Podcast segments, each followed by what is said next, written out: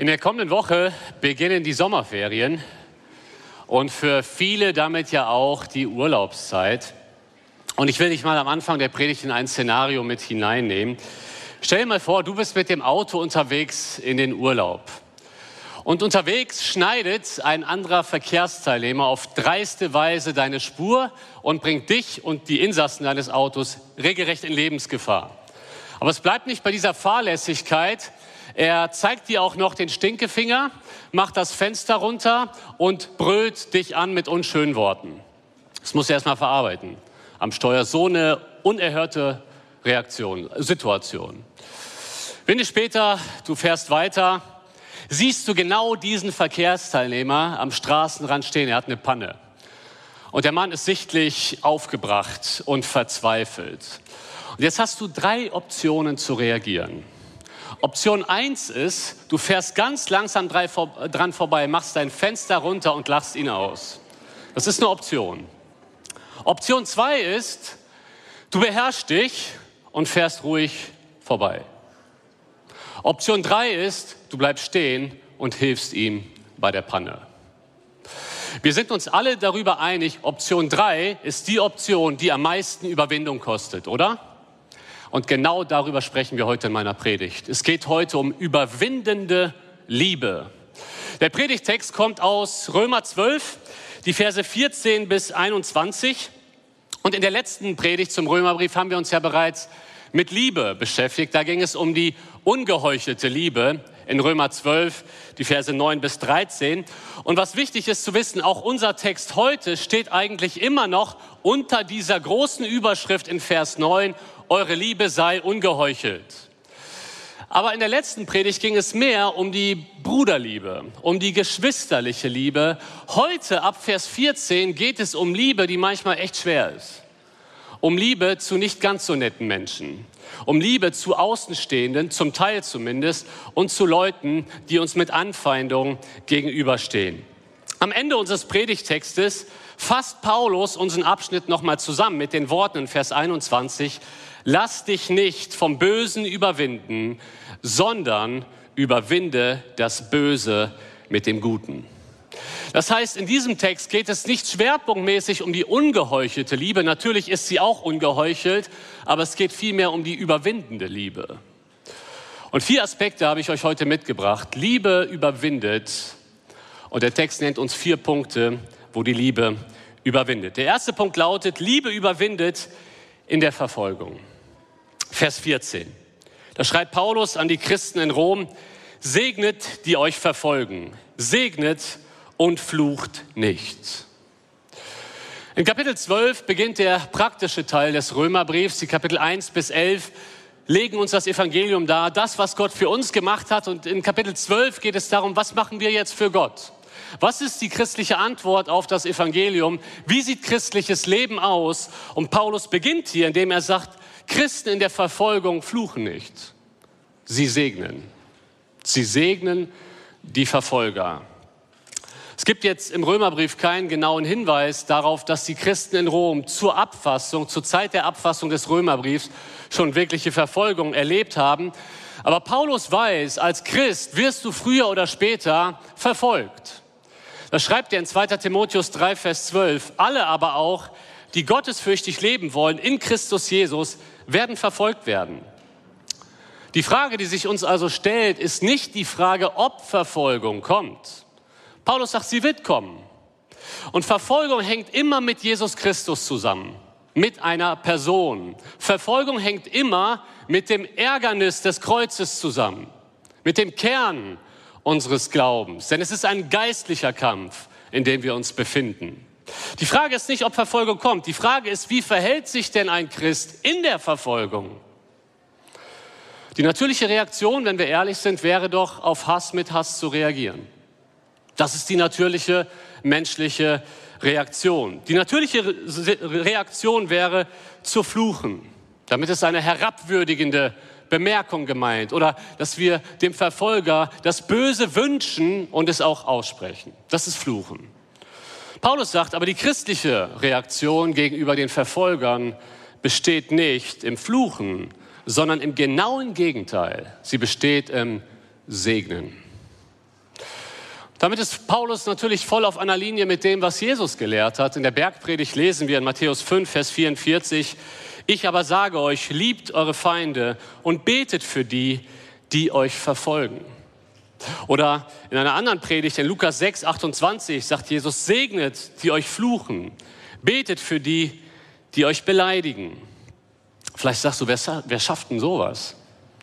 Das ist ja völlig unmenschlich. Ja, es ist auch unmenschlich, es ist göttlich.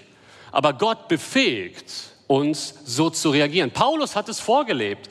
In 1. Korinther 4 schreibt er in den Versen 11 bis 13, bis zur jetzigen Stunde leiden wir sowohl Hunger als auch Durst und sind nackt und werden mit Fäusten geschlagen. Also das ist Verfolgung. Und haben keine bestimmte Wohnung und mühen uns ab und arbeiten mit unseren eigenen Händen. Geschmäht segnen wir, verfolgt dulden wir, gelästert reden wir gut. Wie Unrat der Welt sind wir geworden, ein Abschaum aller bis jetzt. Ihr Lieben, die christliche Liebe ist so eine starke Liebe, sie überwindet.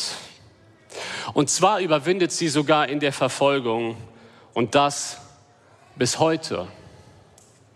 Open Doors berichtet auf der Homepage von Pastor Simson aus Zentralasien. Eines Tages platzte eine Gruppe von bewaffneten islamistischen Kämpfern in den Gottesdienst, während er predigte. Und sie kommen auf ihn zu, einer der Verfolger, und beginnt, während er predigt, auf ihn einzuprügeln. Und wisst ihr, was seine Reaktion war? Kein Fluchen. Er schaut diesen Mann mit blutüberströmtem Gesicht an und sagt ihm, Jesus ist für dich gestorben. Und wenn du umkehrst und zu Jesus kommst, wird er dich annehmen. Er segnet den, der ihn verfolgt. Er wünscht ihm Gutes und das Beste, was man einem Menschen wünschen kann, ist eine geklärte Beziehung zu Jesus Christus. Die Islamisten sind daraufhin völlig boshaft. Der Verfolger zückt seine Pistole, hält sie Pastor Simson den an den Kopf. Ist eine wahre Begebenheit, drückt dreimal ab, kein Schuss löst sich. Daraufhin bekommen sie Angst, rennen aus dem Gebäude und die Gemeinde sitzt da und lobt den Herrn. Ihr Lieben, das ist keine menschliche Reaktion. Das ist eine göttliche Reaktion, aber genau das ist die Reaktion, die Gott auch von uns möchte. Schaut mal, es ist, es ist ein Zeichen der weltlichen Liebe, dass wir die lieben, die uns lieben und die hassen, die uns hassen. Von uns als Christen wird mehr erwartet, weil Christus in uns ist. Und deswegen lieben wir die, die uns hassen. Wir sagen, im Namen Jesu sei gesegnet. Und ich wünsche dir, dass du diesen Jesus kennenlernst. Die Frage entsteht, wie schaffen wir das? Wie können wir diese übernatürliche Liebe aufbringen? Die Antwort liegt darin, wir können unsere Verfolger segnen, weil wir selbst in Christus mit allem geistlichen Segen gesegnet sind. Unser Becher in Christus ist voll. Er schenkt mir voll ein. Epheser 1, Vers 3 sagt Paulus, wir sind gesegnet mit allem geistlichen Segen. Im Römerbrief führt er diesen Segen aus und sagt, wir sind gerecht gesprochen durch den Glauben. Wir haben Frieden mit Gott. Wir haben eine lebendige Hoffnung. Wir sind geliebt als Kinder Gottes und selbst Verfolgung kann uns nicht trennen von der Liebe Gottes, die in Jesus Christus ist. Wir sind gesegnet mit allem geistlichen Segen und indem wir uns das als Christen bewusst machen, wie reich wir sind, was wir in Christus für ein Reichtum haben, das verstehen wir ja oft nicht. Aber je mehr uns Gott die geistlichen Augen öffnet, desto mehr wissen wir, unser Becher ist so voll. Wir haben alles, was wir brauchen. Deswegen können wir selbst die Menschen, die uns feindlich gegenüberstehen, segnen im Namen Jesu. Christliche Liebe überwindet in der Verfolgung. Wir kommen im letzten Punkt noch mal stärker auf diesen Aspekt der Anfeindung zu sprechen. Aber wir überwinden nicht nur in der Verfolgung, die von außen kommt.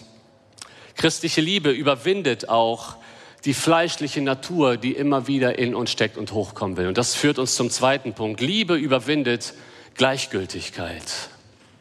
In Vers 15, da sagt Paulus, freut euch mit den sich Freunden und weint mit den Weinenden. Dieser Vers ist eine Aufforderung an uns Christen zum Mitgefühl, und zwar zum Mitgefühl in beide Richtungen.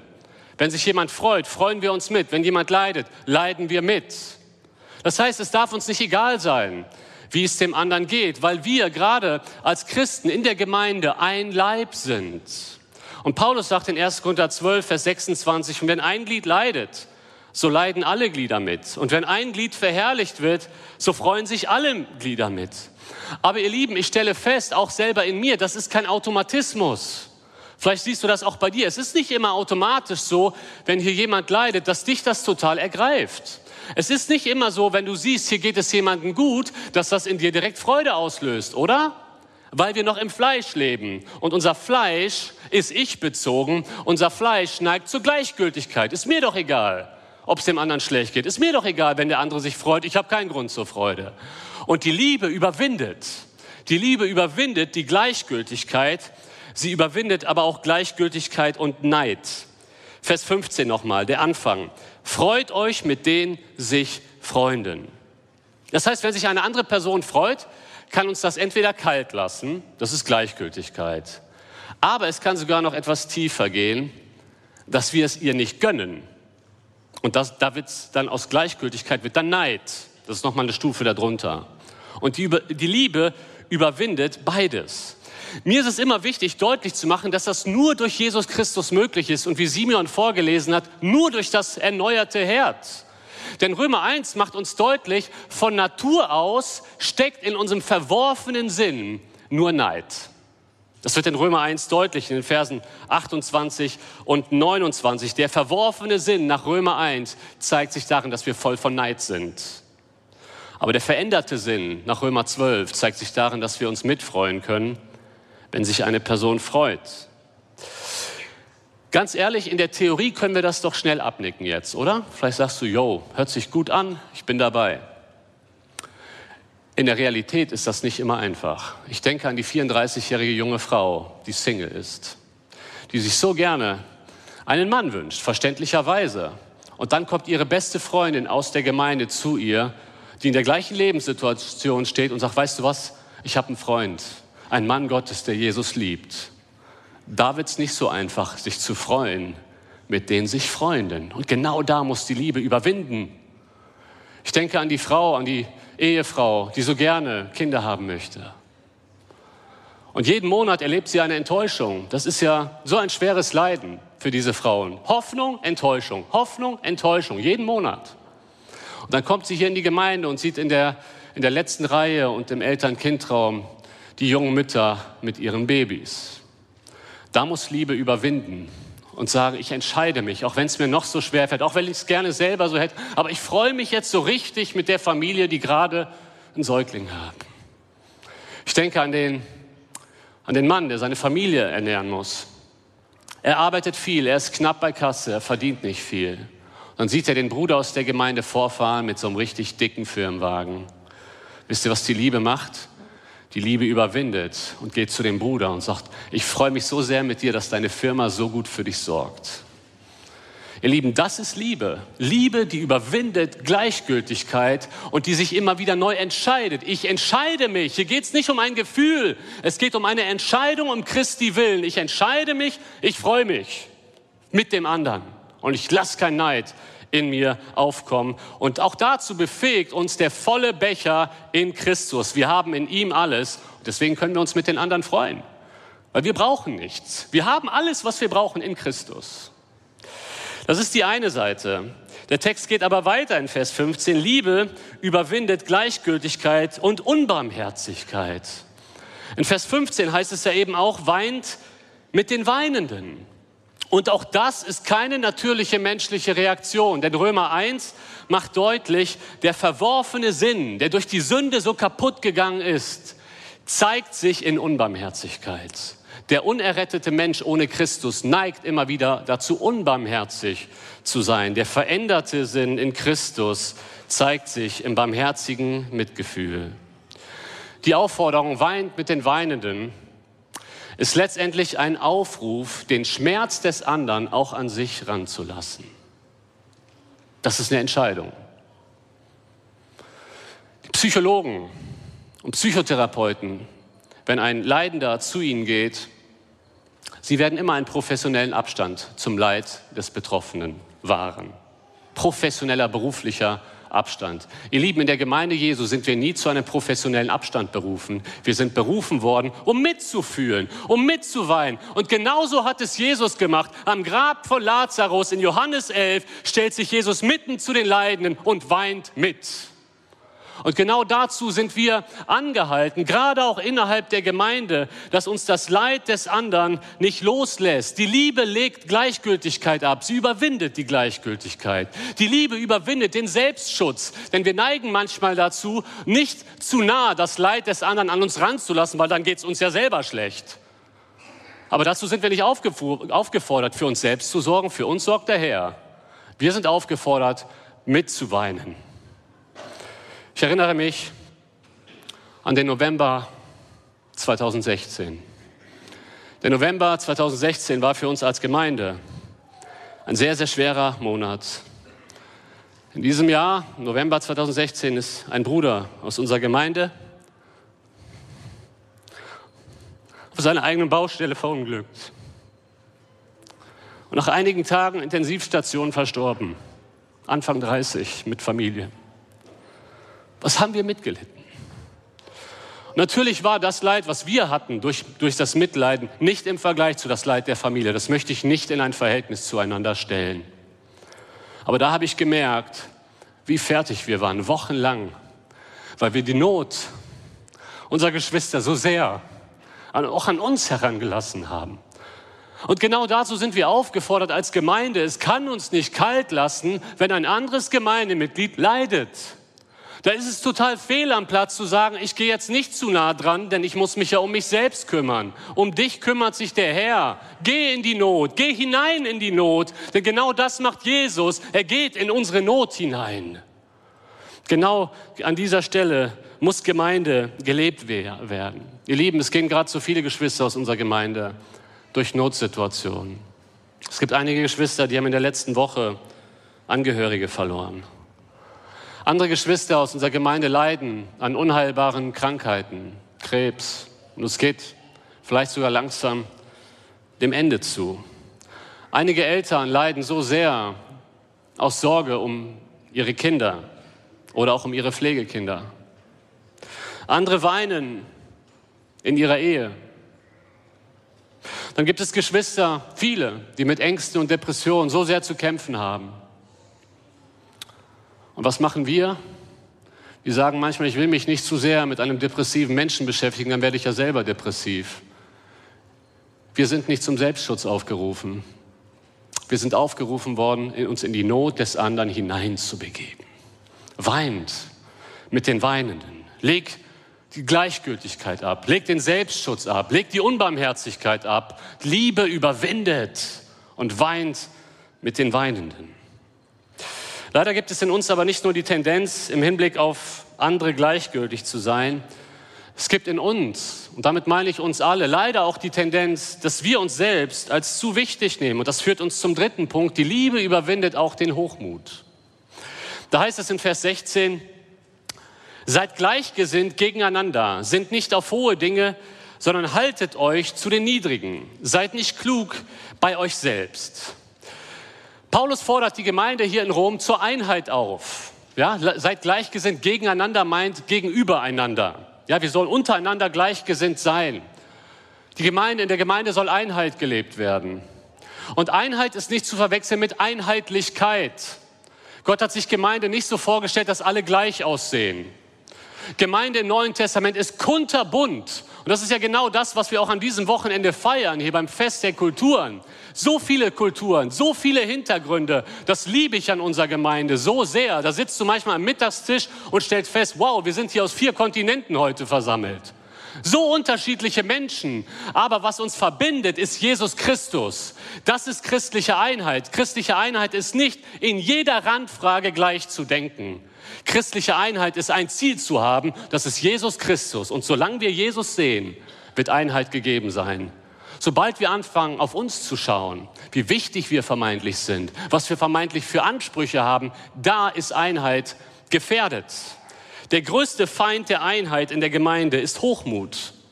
Wenn einzelne Gemeindemitglieder glauben, etwas Wichtigeres zu sein und dadurch gewisse Ansprüche zu haben, sie verursachen Streitigkeiten. Und Paulus sieht diese Gefahr auch bei Christen gegeben. Deswegen, er hat den Römern schon in Kapitel 12, Vers 3 geschrieben. Denn ich sage durch die Gnade, die mir gegeben wurde, jedem, der unter euch ist, nicht höher von sich zu denken, als zu denken sich gebührt. Gerade der stolze Römer, das war ja schon, da war der Stolz ja schon fast in der Kultur verankert. Aber jetzt sind sie Christen geworden und Paulus sagt, ihr habt immer noch diese Tendenz. Denkt nicht höher von euch, als sich zu denken gebührt.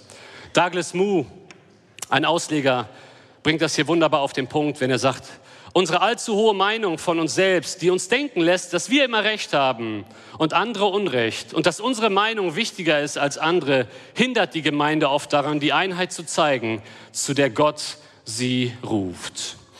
Paulus sagt, in der Gemeinde muss es um Einheit gehen.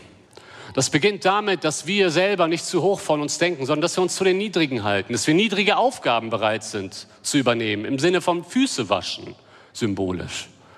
Dass wir bereit sind, uns mit Geschwistern zusammenzutun, die vielleicht eher am Rande der Gemeinde stehen und nicht ganz so eine wichtige Position haben in der Gemeinde. Einheit entsteht durch Demut indem wir Christi Haltung aus Philippa 2 übernehmen und den anderen höher achten als uns. Und zwar wirklich, dass das unsere Überzeugung ist, er ist wichtiger als ich. Ich darf hier in der Gemeinde seit circa 20 Jahren in verschiedenen Diensten sein. Damals fing es mit der Jugendarbeit an. Und wenn ich so zurückschaue, ich habe in ganz verschiedenen Teams und Teamskonstellationen zusammengearbeitet. Und ich darf rückblickend bezeugen, die Teamkonstellationen, wo, die, wo jeder wirklich demütig war und den anderen höher geachtet hat als sich selbst. Das waren die wunderbarste, das war immer die wunderbarste Zusammenarbeit. Da, wo du den Eindruck hast, hier haben wir ein Konkurrenzdenken im Team und, und er will seine Agenda durchsetzen, aber er hält sich für wichtiger und will seine Agenda durchsetzen, da ist die Einheit nicht gegeben. Ich schätze es aktuell so sehr in unserem Pastorenteam. Ich freue mich auf jede Sitzung. Wir kommen zusammen und du hast von Anfang an den Eindruck, wir achten den anderen höher als uns selbst. Wir sind so füreinander. Es ist so eine kostbare Zusammenarbeit äh, im Sinne von Psalm 133. Wie fein und lieblich ist es, wenn Brüder einträchtig zusammen wohnen. Diese Haltung muss die ganze Gemeinde erfassen. Und ich will jetzt mal ein offenes Wort an uns alle richten. In uns allen steckt etwas, was Einheit in der Gemeinde kaputt machen will. Stellt euch mal das Szenario vor. Was wäre, wenn wir hier in Köln-Ostheim uns, also uns gegenseitig anfeinden, wenn wir zulassen, dass sich Parteiungen bilden. Da die Gruppe, die die Agenda erfolgt, da gibt es die Gruppe, die sieht diese theologische Wahrheit ganz anders und macht Lärm was wäre das für ein tragisches Zeugnis? Ihr Lieben, man muss kein Bibelkenner sein, um zu wissen, Satan will unsere Gemeinde zerstören. Damit meine ich hier die Ortsgemeinde Köln-Ostheim. Weil hier kommen Menschen zum Glauben. Hier passiert etwas und da hat Satan ganz besonders drauf abgesehen. Und was wäre es für eine Tragik, wenn sich unsere Gemeinde spalten würde? Was wäre das für eine Tragik über die Kölner Grenzen hinaus? Neubekehrte würden in ihrem Glauben erschüttert werden. Für Kritiker wäre das gefundenes Fressen. Für Gemeindegeschädigte wäre es einfach nur eine weitere Bestätigung, Gemeinde Christi funktioniert nicht. Es wäre so ein Schaden, wenn wir uns hier spalten würden. Und das will der Satan aktiv. Und in dir und in mir steckt etwas, das dazu fähig ist, das voranzubringen. Das ist unser Hochmut. Das ist unser Hochmut. Da beginnt es. Und deswegen ist es so wichtig, dass wir uns selber immer prüfen. Die Liebe sucht nicht das ihre. Die Liebe bläht sich nicht auf. Die Liebe überwindet Hochmut und trägt zur Harmonie bei. Christus ist unser Vorbild, der nicht auf sein Wohl achtete, sondern auf das Wohl der anderen. Jetzt haben wir in den Punkten zwei und drei meiner Predigt vor allen Dingen innere Aspekte betrachtet, die in unserem Herzen liegen, die wir überwinden müssen. Im vierten Punkt und in meinem letzten Punkt geht es jetzt noch mal stärker um das Verhalten der Liebe inmitten von Anfeindungen von außen. Die Verse 17 bis 21 knüpfen eigentlich nochmal an Vers 14 an, wo es hieß, segnet die euch verfolgen. Da knüpft der Text jetzt nochmal an und äh, spricht darüber, wie zeigt sich die Liebe angesichts von persönlichen Anfeindungen. Erstens, die Liebe über, überwindet, indem sie auf Rache verzichtet. Kommt, wir lesen mal die Verse 17 und 19. Vergeltet niemand Böses mit Bösen. Seid bedacht auf das, was ehrbar ist vor allen Menschen. Recht euch nicht selbst, Geliebte, sondern gebt Raum dem Zorn Gottes. Denn es steht geschrieben, mein ist die Rache. Ich will vergelten, spricht der Herr. In Vers 17, und in, äh, spricht, in Vers 17 spricht Paulus von Vergeltung, in Vers 19 spricht er von Rache. Und wir müssen wissen, das ist ein und dieselbe Sache. Ja? Denn die Vergeltung von etwas Bösem ist auch Rache. In beiden Versen geht es also um den Verzicht von Rache. Und Paulus sagt, das hat Vorbildcharakter. Seid bedacht auf das, was ehrbar ist vor allen Menschen. Denn die natürliche Reaktion in unserer Welt ist, mir wurde Böses angetan, ich antworte darauf mit Bösem. Das ist die natürliche Reaktion. Aber wir Christen sollten unsere Liebe darin zeigen, dass wir das überwinden und auf Rache verzichten. Das ist manchmal leichter gesagt als getan. Lässt sich so am grünen Tisch ganz schnell bejahen. Auf Rache verzichten wir. Aber sagt das mal einem Mann in Nigeria, der mit angesehen hat, wie sein Sohn von Boko Haram vor seinen Augen ermordet wurde. Er ist Christ, aber er hat diese Bilder vor Augen und diese Bilder kommen nachts und in ihm schreit alles danach, ich will diese Mörder jetzt umbringen dafür. Sie haben meinen Sohn getötet, aber ich weiß, es ist falsch, Herr, hilf du mir. Auf Rache zu verzichten kann manchmal sehr, sehr schwierig sein. Aber wenn wir ehrlich sind, es fällt uns ja schon manchmal schwer, nicht in diesen Extremsituationen, die ich gerade aufgelistet habe, sondern im Alltag. Und der Klassiker ist doch der Straßenverkehr, oder? Da beginnt es doch. Aber es gibt auch andere Szenarien. Da hört dein Nachbar abends noch laut Musik und du kannst nicht einschlafen. Wenn du da liegst, kannst nicht einschlafen, du hast ja die Möglichkeit, sehr, sehr viele Gedanken zu denken. Und dann wirst du plötzlich kreativ und planst eine Party für nächste Woche, die abends auch noch sehr laut wird, um deinen Nachbarn zu verstehen zu geben, nur damit er Verständnis bekommt dafür, wie sich eine schlaflose Nacht unter der Woche anfühlt. Rache. Eltern rächen sich manchmal an ihren Kindern im Namen biblischer Kindererziehung. Aber evangeliumsgemäße Prinzipien werden dabei nicht berücksichtigt. Du sagst deinen Kindern, du sollst das nicht tun, du sollst das nicht tun, sie machen es trotzdem. Und dein Fehler ist, du beziehst das auf dich persönlich, anstatt die Not des Kindes vor Gott zu sehen. Das wäre der richtige Weg. Du beziehst es auf dich persönlich, wirst wütend auf dein Kind und sagst, alles klar, du handelst gegen mich, ich bin Elternteil, ich habe Autorität, jetzt handle ich gegen dich und ich bestrafe dich aus Zorn. Also Im ersten Moment scheint das nicht falsch zu sein, weil wir müssen ja unsere Kinder konsequent erziehen. Sage ich auch nichts gegen. Ich bin auch für konsequente Erziehung, aber nie aus Wut heraus und nie aus einer persönlichen Vergeltung heraus, sondern aus pädagogischem Charakter, damit das Kind seine Not vor Gott sieht. Viele Eltern rächen sich an ihren Kindern. Und dann gibt es aber auch Situationen, die besonders schwer fallen. Was sagen wir denn dem, dem christlichen Ehemann, der erfahren hat, dass seine Frau ihn mit einem Arbeitskollegen betrogen hat? Ihr Lieben, das ist eine reale Situation. Ich hatte in diesem Jahr mehrere Gespräche mit solchen Ehemännern. Immer war es der Arbeitskollege. Was sagst du einem Mann?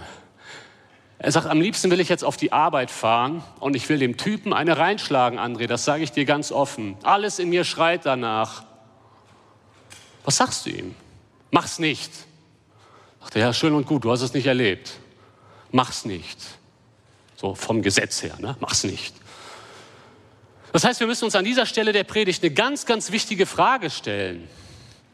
Welche Kraft, welche Wahrheit motiviert uns denn dazu, auf Rache zu verzichten?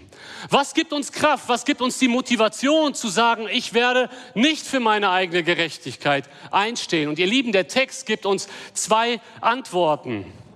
Einmal ist es das Bewusstsein der Liebe Gottes. Schaut mal Vers 19. Paulus sagt, rächt euch nicht selbst, Geliebte.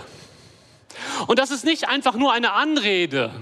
Er möchte den Römern hier wirklich deutlich machen, ihr braucht euch nicht selbst zu rächen, weil ihr so sehr geliebt seid. Und das hat er vorher dargestellt im Römerbrief. Gott hat seine Liebe zu uns bewiesen, als Christus für uns gestorben ist, als wir noch Sünder waren, seine Feinde. Und er geht den ersten Schritt auf uns zu und beweist seine Liebe zu uns. Wir sind geliebt. Und in Römer 8 macht Paulus deutlich, du bist ein Kind Gottes.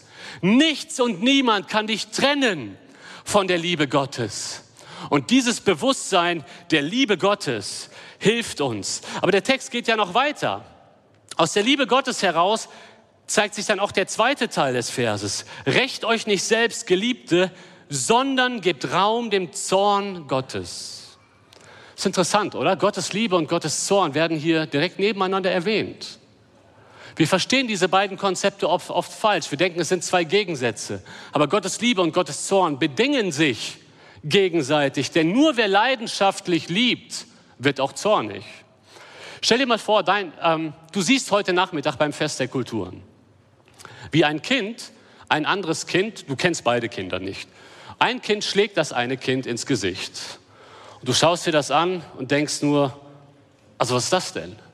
Das darf es aber nicht tun, aber es bewegt dich jetzt auch nicht weiter. Dann siehst du Folgendes, ein älteres Kind schlägt dein Kind und zwar ziemlich heftig heute Nachmittag beim Fest der Kulturen. Deine Reaktion wird wesentlich leidenschaftlicher sein, oder? Warum? Weil du liebst. Leidenschaftliche Liebe und Zorn bedingen sich gegenseitig. Und mit diesem Wissen lesen wir jetzt nochmal Vers 19. Recht euch nicht selbst, Geliebte, sondern gebt Raum dem Zorn Gottes. Weißt du, was dieser Vers sagt? Gott ist zornig, wenn man dich ungerecht behandelt, weil er dich so sehr liebt. Ich erinnere mich noch gut an eine Situation aus meiner Kindheit. Ich weiß nicht, wie alt ich war, vermutlich fünf oder sechs, vielleicht auch ein bisschen älter, ich weiß nicht genau. Ich wurde vor meinem Elternhaus äh, von einem älteren Jungen mutwillig, ohne Grund, verprügelt. Direkt vor unserer Haustür. Und in dem Moment tritt mein Vater aus der Tür und sieht das und er kommt sofort rausgelaufen. Der ältere Junge, der mich, ich lag auf dem Boden und er hat auf mich eingeschlagen, der ältere Junge bekommt sofort Angst, läuft weg. Mein Vater, der ein sehr ruhiger und beherrschter Mensch ist, rennt ihm hinterher, diesem Jungen, packt ihn sich im Rahmen der Legalität und zieht ihn zur Rechenschaft. Ich hatte nie wieder ein Problem mit diesem Jungen. Nie wieder. Aber jetzt ist die Frage, warum hat mein Vater nicht einfach nur zugeguckt, wie sein kleiner Sohn von einem älteren Jungen völlig verprügelt wird. Warum hat er nicht zugeguckt? Die Antwort ist, weil er mich liebt. Weißt du was, wie sehr Gott dich liebt? Das möchte ich dir hiermit deutlich machen. Du bist geliebt. Und zwar viel mehr, als dich ein irdischer Vater lieben kann. Gottes Liebe ist viel reiner, viel vollkommener. Wenn schon ein irdischer Vater zornig wird, wenn sein Kind etwas zu Leide geschieht, wie viel mehr Gott? Und das möchte ich dir heute auch ermutigend weitersagen. Wenn du mit Bitterkeit zu kämpfen hast in deinem Herzen, mit Rachegedanken, du darfst ruhig werden in der Tatsache, dass Gott dich so sehr liebt und dass er eingreifen wird. Und darum geht es auch im zweiten Punkt, die göttliche Zusage der Vergeltung. Paulus begründet die Aussage, gebt Raum dem Zorn Gottes mit einem Vers aus dem Alten Testament. Vers 19. Denn es steht geschrieben, mein ist die Rache, ich will vergelten, spricht der Herr. Gott sagt hier eigentlich zwei Dinge. Gott sagt, die Rache gehört mir und nicht dir. Das ist das eine, was Gott sagt. Aber dann sagt Gott ja auch, ich will. Ich will vergelten. Ich will für Gerechtigkeit einstehen. Das heißt, wenn wir meinen, uns selbst rächen zu müssen, machen wir zwei Dinge. Wir übernehmen Gottes Aufgabe und spielen in dem Moment Gott. Weil Gott sagt, die Rache gehört nur mir. Wenn wir sagen, nein, sie gehört mir, setzen wir uns auf Gottes Thron und meinen, wir könnten für unsere Gerechtigkeit einstehen. Aber es ist immer auch ein Zeichen des Misstrauens, weil Gott gibt dir die Verheißung, ich werde für deine Gerechtigkeit einstehen. Nicht unbedingt immer in diesem Leben, aber spätestens vor dem Gericht. Ich werde für deine Gerechtigkeit einstehen. Das, wozu ich dich ermutigen will, ist, das zu glauben. Das zu glauben. Und in dieser Wahrheit loszulassen. Denn weißt du, Gott kann viel besser vergelten als du. Gott kann das viel besser. Und er sagt, ich will mich darum kümmern. Als Paulus diese Worte schreibt, da befindet er sich natürlich in einer Situation, in der er selber immer wieder auch Böses erfahren hat. Im zweiten Timotheusbrief, Kapitel 4, Vers 14, schaut mal, was Paulus da sagt. Alexander der Schmied hat mir viel Böses erwiesen. Der Herr wird ihn vergelten nach seinen Werken. Wisst ihr, der zweite Timotheusbrief ist im Gefängnis geschrieben worden, kurz vor Paulus Tod. Es geht Paulus schlecht, er ist einsam, allein in einer römischen Gefängniszelle. Und wenn du in einer Gefängniszelle bist, hast du viel Zeit nachzudenken. Und Paulus kommt immer wieder ein Mann in den Sinn, Alexander der Schmied. Er hat mir so viel Böses getan. Und in diesem Moment kannst du bitter werden. Kannst du Bitterkeit in deinem Herzen entwickeln und das ist Sünde. Eine Wurzel der Bitterkeit zu entwickeln.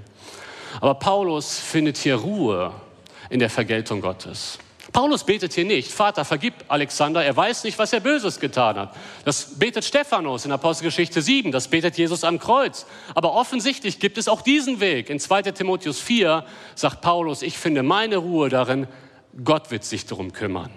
Denn Gott selber sagt, mein ist die Rache, ich will vergelten.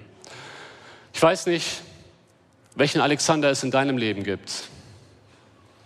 Vielleicht ist es deine leibliche Schwester, Vielleicht ist es sogar dein Vater. Vielleicht sind es deine Arbeitskollegen, die dich mobben, die dich öffentlich bloßstellen. Ich weiß nicht, welchen Alexander du in deinem Leben hast, aber ich möchte dich heute einladen, die Faust, die du vielleicht immer noch hast, so versteckt in der Tasche, und diesen Groll, den du immer wieder gegen diese Person hast. Und manchmal ist das ein Trigger. Du hörst nur ihren Namen oder etwas in einer Predigt geht in diese Richtung und sofort merkst du, es kommt eine gefühlsmäßige Reaktion. Das ist oft ein Zeichen, nicht immer. Es kann manchmal auch nur eine Anfechtung sein, aber oft ist es ein Zeichen dafür, dass du noch nicht losgelassen hast. Dass du hier sitzt mit einer geballten Faust. Und das, was Gott heute möchte durch diese Predigt ist, er möchte dich einladen, lass los, du darfst die Faust öffnen. Du musst nicht diese Bitterkeit mit dir rumtragen, denn es macht dich selber kaputt. Du darfst loslassen in dem Vertrauen darauf, du bist geliebt und ich werde mich um dich kümmern und ich werde vergelten. Lass los, bring es unters Kreuz und lass es da.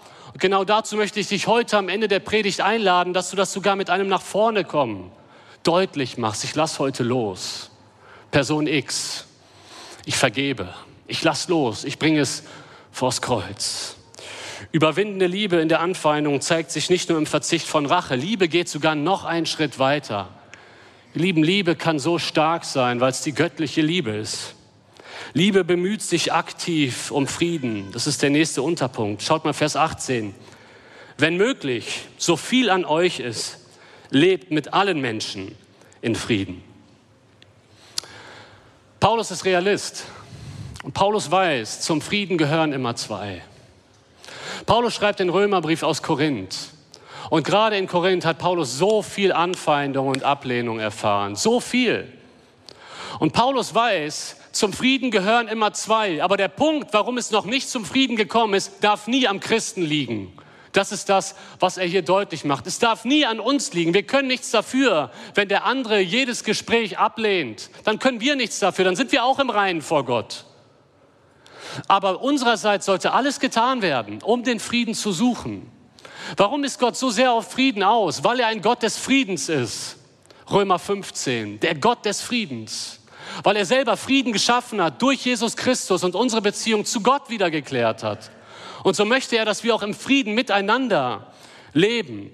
Schaut mal in Hebräer 12, Vers 14, finden wir so starke Worte. Da heißt es, jag dem Frieden nach mit allem. Also nachjagen ist ein echt starkes Wort, oder?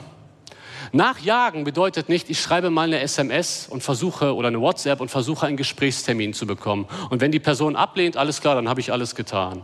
Nachjagen ist, ich will den Frieden und ich kämpfe dafür, dass der Frieden endlich eintritt. Dar dazu sind wir berufen.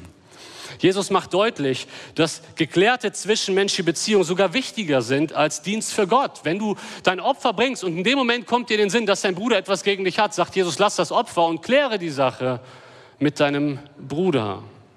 Meine Frage an dich heute Morgen ist, gibt es aktuell Menschen in deinem Leben, mit denen du keine geklärte Beziehung hast? Denk mal drüber nach. Vielleicht fällt dir sofort eine Person ein.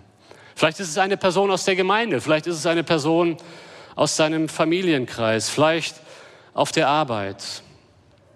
Meine Frage an dich ist, hast du bereits alles unternommen, was in deiner Macht steht, um den Frieden aktiv zu suchen? Das ist die Frage. Hast du alles unternommen, um den Frieden wiederherzustellen? Und vielleicht ist es dran, dass du heute ein klärendes Gespräch suchst. Vielleicht ist es dran, dass du heute am Nachmittag, wenn wir hier das Fest der Kulturen feiern, auf eine, auf diese Person X in deinem Leben zugehst und das klärende Gespräch suchst. So viel an euch liegt, habt Frieden. Die Liebe überwindet die Angst. Die Liebe überwindet auch die Bequemlichkeit. Liebe sucht den Frieden. Sie geht gerne den ersten Schritt. Sie wartet nicht, bis die andere Person kommt. Sie wird initiativ und bittet um Frieden. Liebe ist so stark. Und der letzte Punkt ist eigentlich nochmal ein Höhepunkt. Liebe überwindet das Böse sogar mit Gutem. Das ist nochmal eine Stufe höher. Da heißt es in den Versen 20 und 21, wenn nun dein Feind hungert, also dein Feind, richtig lesen, wenn nun dein Feind hungert, so speise ihn. Wenn ihn dürstet, so gib ihm zu trinken. Mit anderen Worten, wenn der Typ die Panne hat, steig aus und hilf ihm bei seiner Panne. Wenn du nun das tust, wirst du feurige Kohlen auf sein Haupt sammeln. Lass dich nicht vom Bösen überwinden, sondern überwinde das Böse mit dem Guten.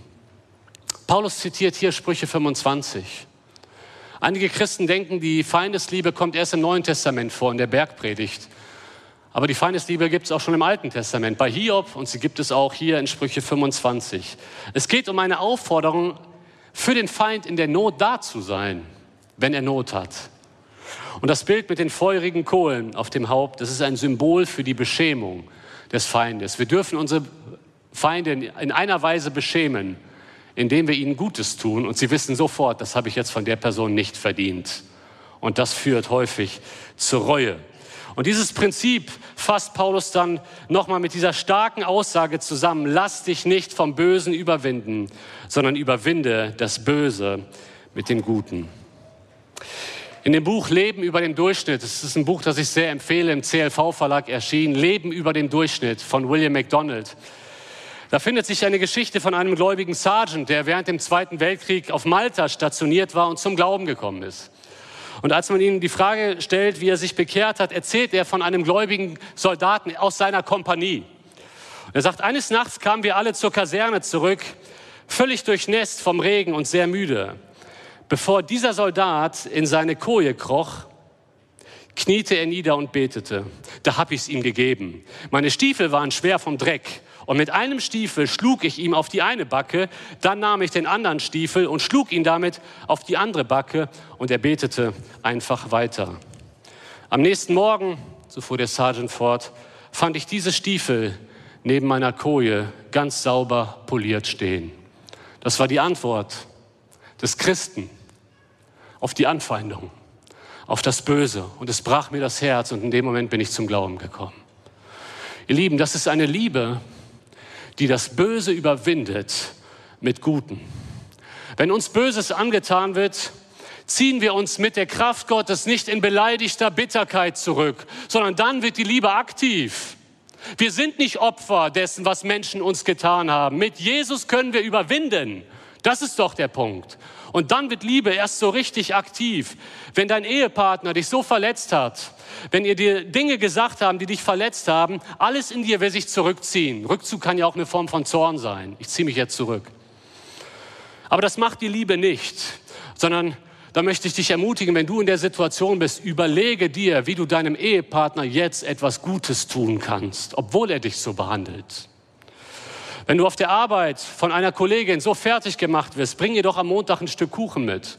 Damit sammelst du feurige Kohlen auf ihrem Haupt. Wenn du in der Gemeinde von einer Person schlecht behandelt wirst, meide diese Person nicht, sondern überlege dir ganz konkret, wie kann ich dieser Person heute ein Segen sein? Vielleicht sagst du jetzt, ja, das kostet Überwindung. Das ist mal so richtig heftig, was du heute sagst, André. Aber eins muss uns klar sein, und damit möchte ich schließen. Gott erwartet von uns nie etwas, wozu er uns nicht auch befähigen will. Schaut mal, eigentlich finden wir den Höhepunkt in der Parallele zu diesem Text in Römer 8. In Römer 8 geht Paulus darauf ein, was ihm alles widerfahren ist. Und er sagt, wir sind geachtet wie Schlachtschafe. Wir werden gequält, wir werden verfolgt jeden Tag. Und dann sagt Paulus in Römer 8, Vers 37, aber in diesem allen sind wir mehr als Überwinder durch den, der uns geliebt hat. Und das möchte ich dir am Ende auch noch mal so ganz deutlich zusprechen. Du bist geliebt. Du bist so sehr geliebt von unserem Herrn, von unserem Heiland, der sein Leben für dich gegeben hat. Und er möchte dich befähigen, mit diesem vollen Becher, das volle Glas, der volle Segen in Jesus Christus. Du, du musst nicht Sklave deiner Vergangenheit sein. Die Ketten sind in Christus gesprengt. Du kannst überwinden und auf andere Personen, auch wenn es noch so schwer ist, mit der Hilfe unseres Herrn und auch um seinetwillen. Wisst ihr, wir müssen es ja noch nicht mal immer um die, um, machen, weil uns die andere Person so nahe steht. Manchmal entscheiden wir uns, der Person etwas Gutes zu tun, einfach weil wir ihn lieben. Und das sollte immer unsere Hauptmotivation sein. Wir tun es um Jesu willen. Deswegen gehen wir Schritte auf die andere Person zu. Vielleicht hat Gott dir heute aufgezeigt, wie gleichgültig du bist. Vielleicht hat Gott dir aufgezeigt, dass es in deinem Leben so viel Hochmut gibt, den die Liebe überwinden muss. Vielleicht hast du aber auch festgestellt, es gibt Menschen in meinem Leben, auf die ich so bitter bin, eine ungeklärte Beziehung zu ihnen habe. Ich möchte dich heute einladen, eine Entscheidung zu treffen. Eine Entscheidung zu treffen, indem du zu Gott kommst und sagst, ja Herr, du weißt, dass ich dich liebe. Und in deiner Kraft will ich heute loslassen. Wenn du das möchtest, dann möchte ich dich einladen, jetzt gleich, während wir in den Lobpreisteil gehen, nach vorne zu kommen, symbolisch vor das Kreuz. Du musst mit niemandem reden, du kannst einfach alleine mit deinem Herrn vor dem Kreuz stehen und sagen, all das, was mir die Menschen angetan haben, ich bringe es heute unter das Kreuz, wissend, dass du mich liebst und dass du für meine Gerechtigkeit einstehst. Vielleicht hast du heute festgestellt, dass deine Liebe zu Jesus kalt geworden ist. Du siehst, wie sehr er dich liebt, wie sehr er um dich eifert, aber dass dich eigentlich gar nicht mehr interessiert, was er von deinem Leben will. Und vielleicht ist heute ein Neuanfang im Glauben dran. Auch dann lade ich dich ein, nach vorne zu kommen zum Kreuz, um deine Liebe zum Herrn auch nochmal deutlich zum Ausdruck zu bringen. Vielleicht hast du aber noch nie eine Entscheidung für Jesus Christus getroffen. Weißt du, die Liebe Jesus zu dir ist eine überwindende Liebe. Jesus hat in erster Linie die Herrlichkeit bei seinem Vater verlassen, ist in unsere Finsternis hineingekommen.